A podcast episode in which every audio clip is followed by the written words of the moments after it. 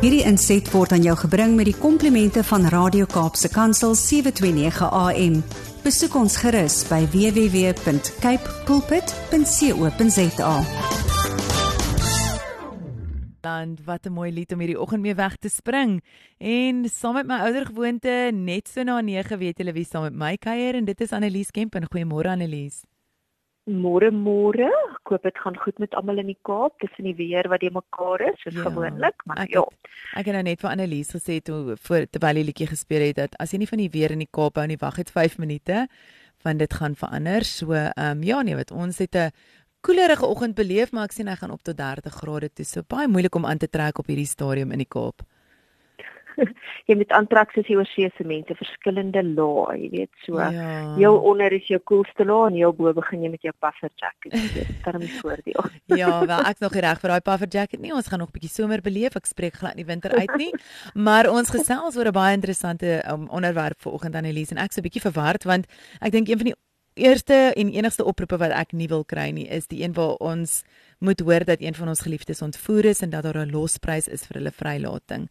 Uh, maar vandag se tema van virtuele ontvoering laat my so 'n bietjie verward. Wat behels dit of hoe gebeur dit?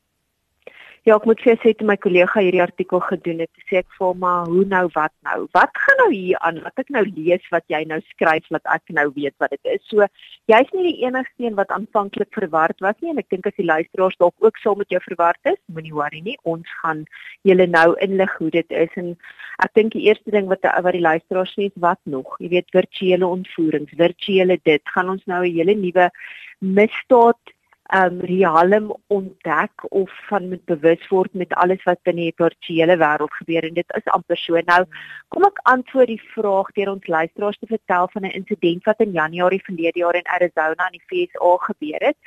Toe 'n ma oproep ontvang het van 'n sogenaamde no caller ID nommer en aan die ander kant van die oproep het sy die stem van haar 15-jarige dogter gehoor wat angsbevange was en vir gesê het: "Mom, these bad people help me." Uh have me help me help me help me. En daarna daar 'n manne foon gegryp en bevestig dat hy haar dogter het en dat hierdie vrou niemand moes betrek as hy weer haar dogter wou sien nie. En dit klink jy weet die oomblik wat ons dit hoor dan klink dit regtig soos iets uit Hollywood uit. Maar hierdie was regtig die waarheid wat gebeur het. Dit was nie een of ander Hollywood storie nie.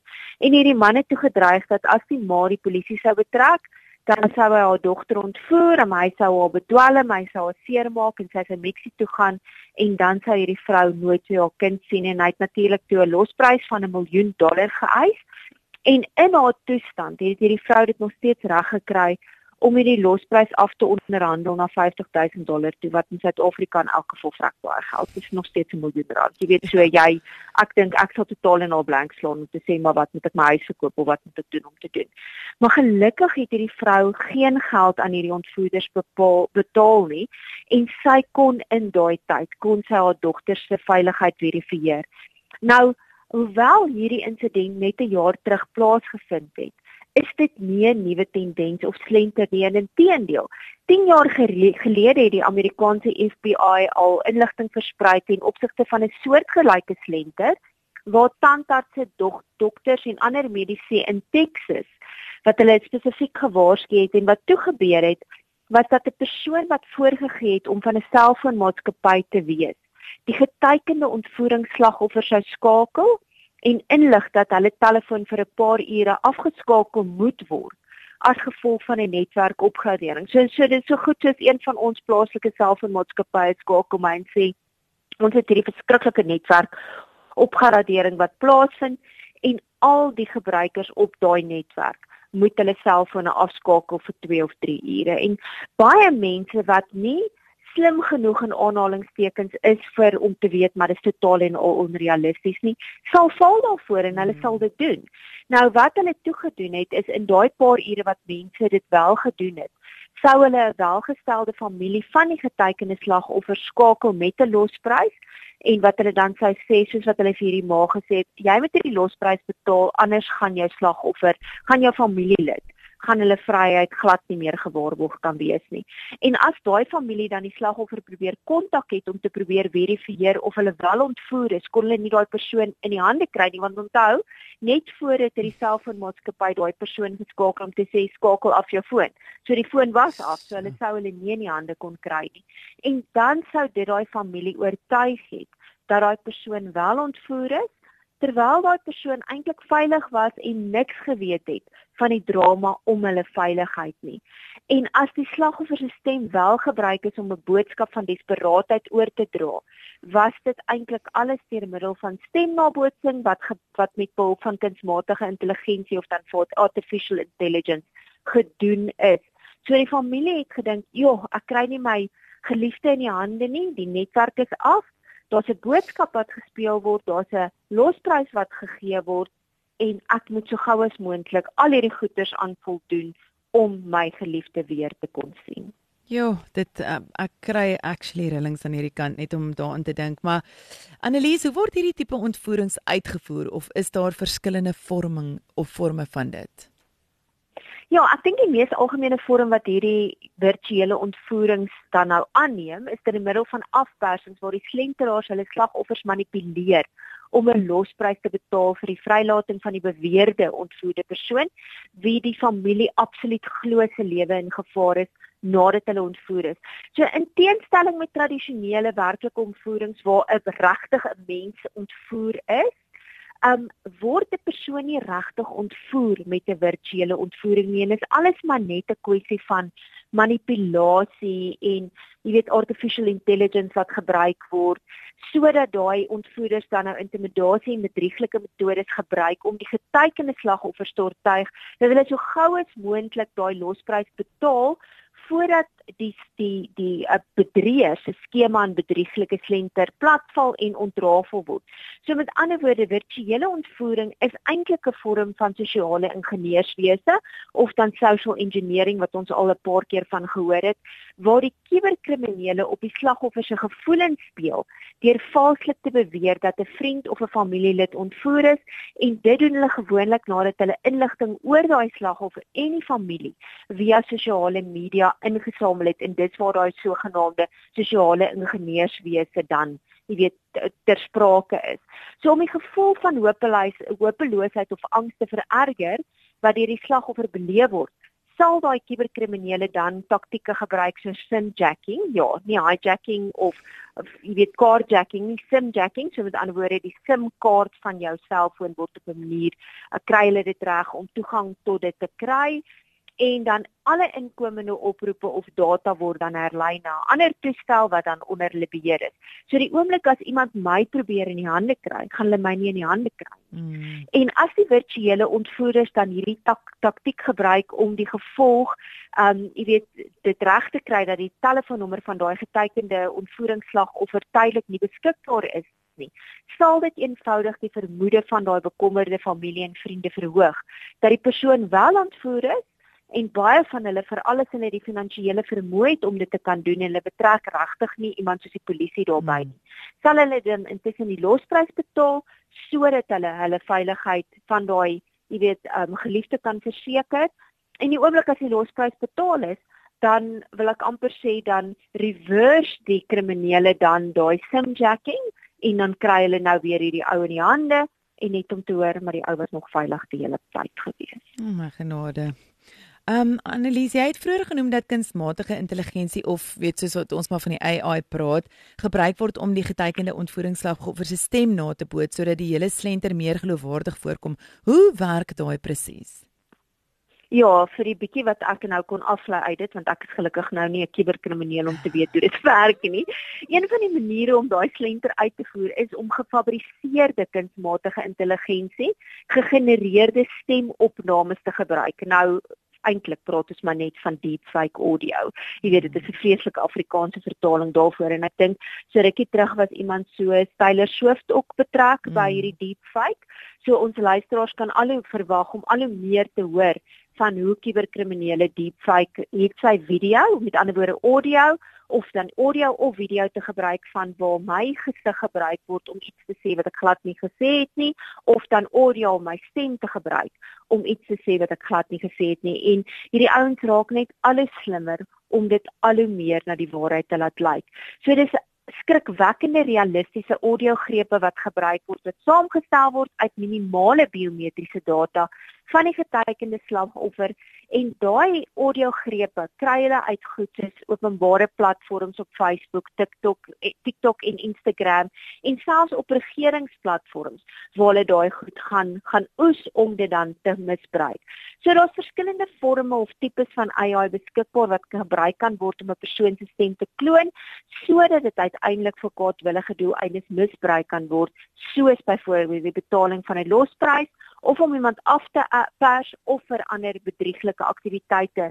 En die realiteit is, jy weet in 'n jaar soos byvoorbeeld 'n verkiesingsjaar in Amerika met hulle presidentsverkiesing in Suid-Afrika met ons nasionale en, en provinsiale verkiesings, is dit nie um jy weet far-fetched om die Engelse woord te gebruik dat sulke goeders in die volgende paar maande gebruik of misbruik kan word nie. So wanneer dit kom by virtuele ontvoerings, sal die kuberkrimineel die vermoë om 'n oortuigende deepfake stem te genereer wat soos die slagoffer se familielid klink en wat dan 'n boodskap gee wat die kuberkriminele soms partykeer uit 'n fliek geneem het. So hulle sal byvoorbeeld gaan na 'n paar flieks waar daar sulke uh, ontvoerings was sal hulle gaan kyk en hulle sal sê, "Ag, oh, hier's 'n lekker boodskap wat vir die mense geval het." En dan sal hulle AI gebruik om daai boodskap dan op te neem, maar deur my of jou stem te misbruik sodat ons families glo dat dit dit is. So die gefabriseerde audio sal dan klink asof die getekende ontvoeringsslagoffer in 'n staat van paniek is. Hulle sal huil, hulle sal skreeu, hulle sal verskillende emosies weergee wat die omstandighede waarin die getekende slagoffer is baie erg laat klink sodat daar 'n groter kans is dat daai losprys betaal kan word. En ek dink ons luisteraars het ook al van goed soos ChatGPT gehoor, mm. maar 'n professionele weergawe en baie van hierdie ouens sal byvoorbeeld dit misbruik om die potensiële slagoffer te identifiseer van waar 'n kuberkrimineel dan data wat beide video en stem audio inligting bevat kan kombineer. En as ek weer kan teruggaan na daai voorbeeld wat ek gebruik het in die begin van daai Arizona ma, Daai ma het na die tyd gesê sy was 100% oortuig daarvan dit was haar dogter wat in mm. gevaar is. En die boodskap wat wat sy gehoor het, sy was oortuig dit was haar dogter se stem en sy sê it was completely her voice, it was her inflection. It was the way she would have cried, het haar mamma gesê. En ek dink wat nog erger vir haar ma is, want onthou ek het nou gepraat van sosiale ingenieurswese. Sy het na die tyd gesê Maar haar dogter is nie eintlik vreeslik aktief op sosiale media platforms nie. Daar was net 'n paar media profile met haar dogter se stem op met onderhoude van haar skool, van haar sport wat sy gedoen het. En ek dink dit maak dit soveel meer kommerwekkend vir ons wat nogal aktief is op sosiale media, selfs al is dit vir professionele doeleindes. Jy weet, en met die vooruitgang van AI stem replikas en deepfake, hoe kuberkriminele hierdie goed kan misbruik om dan uiteindelik 'n virtuele ontvoering uit te uh, uit te voer sodat 'n losprys betaal kan word. Ek dink die enigste ding wat ek weet is gelukkig is my familie nie ryk nie, so hooplik sal hulle nie geteken word nie want daai losprys sal verseker nie betaal kan word nie.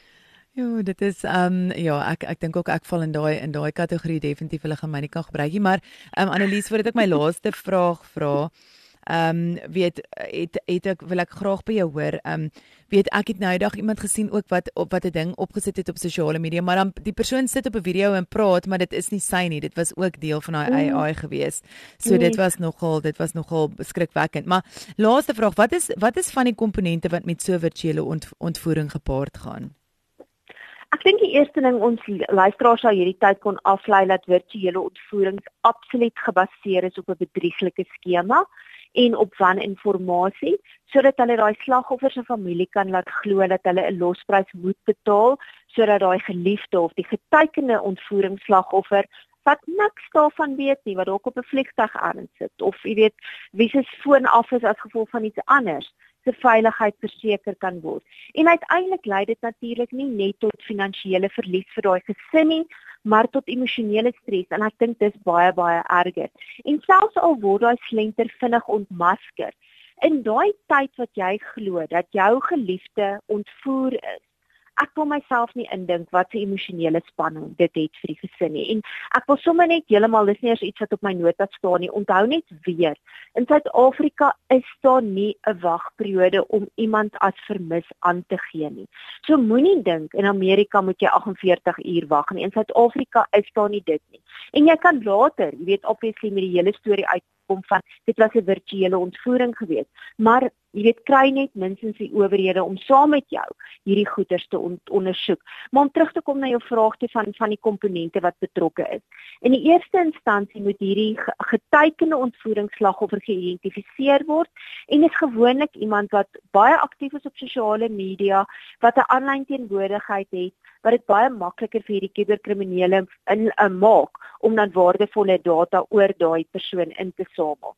Daarna moet die potensiële slagoffer nog of hulle familie minstens iemand wees wat 'n losprys kan betaal. So gewoonlik is dit iemand wat die finansiële vermoë het om dit te kan doen. Maar dit kan ook iemand wees wat die finansiële vermoë het om te doen, maar wat nie baie skerp is met tegnologie nie, wat wat baie naïef is en wat dalk besef maar of wat dalk dink ek moet hierdie geld net betaal sodat my familielid dan net veilig kan wees. So hierdie ouens is baie skerp in terme van wie hulle gaan teiken. En dan natuurlik moet hulle emosionele stories skep wat die slagoffer se oordeel en kritiese denkvermoë kan belemmer en wat hulle baie makliker kan laat optree om daai losprys te betaal. En baie keer sal hulle ook impulsiewe individue teiken wat sê maar, "Joh, kom ek betaal net daai geld." Jy weet eerder as iemand wat sê wag ek het dalk al gehoor van hierdie ding kom ek probeer net ander metodes kry om my geliefdes se veiligheid te verseker. Dan moet daar natuurlik inligting oor die getekende ontvoeringsslagoffer ingesamel word om so gesimuleerde ontvoeringslenter geloofwaardig te maak. Soos byvoorbeeld daar kan sê maar weet jy daai ou gaan daai tyd vlieg of hulle gaan in die middel van niks en nêrens wees nie en hulle geliefdes weet nie noodwendig daarvan nie. So hulle selfone gaan afwees vir 'n paar uur hmm. wat maak dat hulle nie in die hande gekry kan word nie. Um en dis 'n ideale teken daarvoor. So weer eens, moenie jou totale reisplanne op sosiale media gaan verkondig nie want dit maak net van jou potensiële slagoffer. So laastens as die kuberkriminele se plan mooi uitgevoer het, sal hulle dan stappe neem om hulle spore dood te vee deur die oorsprong van die losprys geld te verbloem of die foon wat hulle gebruik het om die losprys te eis te vernietig. So ja, die risiko vir die kuberkrimineel om 'n virtuele uit, uh, ontvoering uit te voer is baie laag in teenstelling met wanneer jy 'n persoon in lewende lywe ontvoer. So die die ontvoerder wat 'n virtuele ontvoerder is, se kans is natuurlik baie hoër as hulle hulle huiswerk goed gedoen het as die familie teiken of die familie wat geteiken word desperaat is om die geld te betaal as hulle die finansiële vermoë het om dit te doen in ruil vir die slagoffer se veiligheid sonder dat hulle iemand sal betrek vir um jy weet wat hulle wat hulle sê maar sjoe help my net laat ons kyk hoe kan ons hierdie persoon se veiligheid verseker voor ons daai losprys betaal.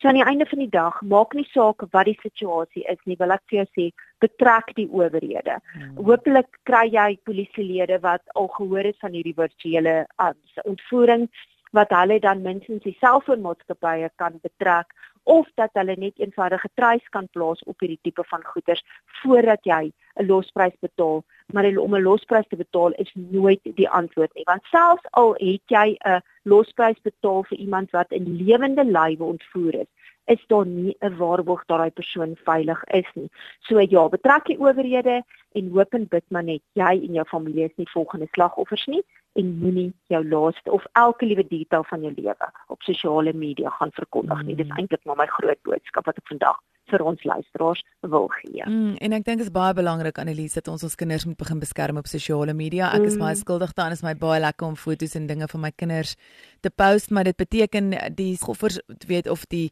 die die ouens wat regtig vir hierdie kriminele goeters doen hier buite kan presies sien wat se kind uh, skool jou kind is want jy het dalk 'n skoolbaadjie ja. opgesit of jy het 'n skool event opgesit. So hulle weet presies waar jou kind op skool is en ehm um, waar weet as jy nou al hierdie goeters post van ons eet nou vanaand hier of te, ons is nou mm. daar.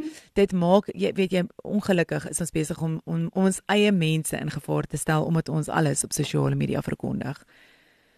Dit is so jy weet en as jy vakansiegoeders wil post, post dit maar 'n week na die tyd ja. as jy veilig weer terug is by jou huis. Ek dink dit is ek vir alles wat weggaan. Jy weet, mm. ehm mm. um, dit is seker een van die grootste risiko's, nie net ten opsigte van 'n inbraak wat gemaak kan word as jy voor in jou huis se hele, jy weet alles van jou huis opgesit het nie, maar ook ten opsigte van mense weet net waar jy is. Jy is nie by die huis nie. So post jou jou jou uh, familie se gesindheid wat jy gehad het en so aan, maar doen dit na die tyd. Moenie dit doen terwyl jy daar is nie. Al is jy so lus om dit te doen. Nou as jy dit met jou familie wil deel, doen dit eerder op WhatsApp waar net julle dit kan sien mm. en dan verkondig jy dit later vir die hele wêreld. Ja, dis 'n baie baie baie goeie wenk daai. Annelies, dankie. Dit is lekker om altyd saam met julle te kuier en die harde werk wat jy en jou span insit om al hierdie werk en um, notas en die dinge vir ons reg te kry. Maar hierdie is die tip van die ysberg vir my luisteraars en ons het dit al baie gesê, maar as jy nou vir die oggend vir die eerste keer luister, hierdie is belangrik dat jy moet weet dat daar is soveel in diepte um kennis wat jy kan opdoen met die Servamus tydskrif in die hand of dan nou virtueel. Hoe kan hulle daai reg kry, um Annelies? Die mak Die maklikste is gaan ons webwerf toe www.performance.co.za daar kan jy sommer direk op die tuisblad sal jy daar dingetjies sien wat sê subscribe now en dan kan jy inteken. Of as jy nie op daai manier dit wil doen nie kan jy vir my 'n e e-pos stuur na editor@performance.co.za dan gaan ek vir die alternatiewe gee veral as jy nie baie slim is met die internet nie vertrou mense nie altyd daai goed nie. Daar is alternatiewe maniere hoe jy kan betaal. Of jy kan ons natuurlik volg op sosiale media op Facebook op Twitter op Instagram en op LinkedIn waar ons vir jou nou weer hierdie week gaan sê wat waarna kan jy uitkyk in ons nuwe uitgawe waar ons gaan praat oor oor grensmisdade, al die verskillende goeters wat daar gebeur wat ons um, veiligheid en 'n klomp goed van ons veiligheid bietjie in jy weet in in gedrang plaas. So ja, volgens op sosiale media of ons besoek ons webwerf vir al die nuutste inligting wat jy en jou gesin net een stappie slimmer kan maak as die volgende krimineel. Verseker en ek sê altyd is ehm um, jy jy's daai een stappie slimmer ook as die persoon langs die braaivleisvuur wat ingeligte um, inligting vir iemand anders kan gee en nie net op hoor sê kan gaan nie want Annelise en haar span maak regtig baie baie moeite om seker te maak dat die regte inligting daar buite gesit word. Baie dankie vir jou. Ek sien uit na ons Maart kuier. Kan jy glo? As ek weer met jou praat is dit Maart. Glo? Ja. En ek hoop donderdag, nê? Nee, kyk daai een daggie wat nou eers keer in 4 jaar weer is. Ek hoop ons almal kry hom ekstra ingewerk en dat ons ehm um, ja, 'n lekker lekker leap year het donderdag. Ja, en soos dit wat wat ons vroeër in die maand vir mekaar gespot het, ehm um, onthou net vir die ouens wat klaar gelukkig getroud is, jy kan net daai liefde aan jou geliefde weer bevestig. Jy hoef nie nou 'n nuwe geliefde te gaan soek nie. Vir die wat nou dalk 'n vrou is wat 'n man wil teiken wat ongetroud is, geniet dan die geleentheid vir oulaas. Verseker. Dankie Annelies. Lekker dagie vir jou. Groete, Dankie totsiens.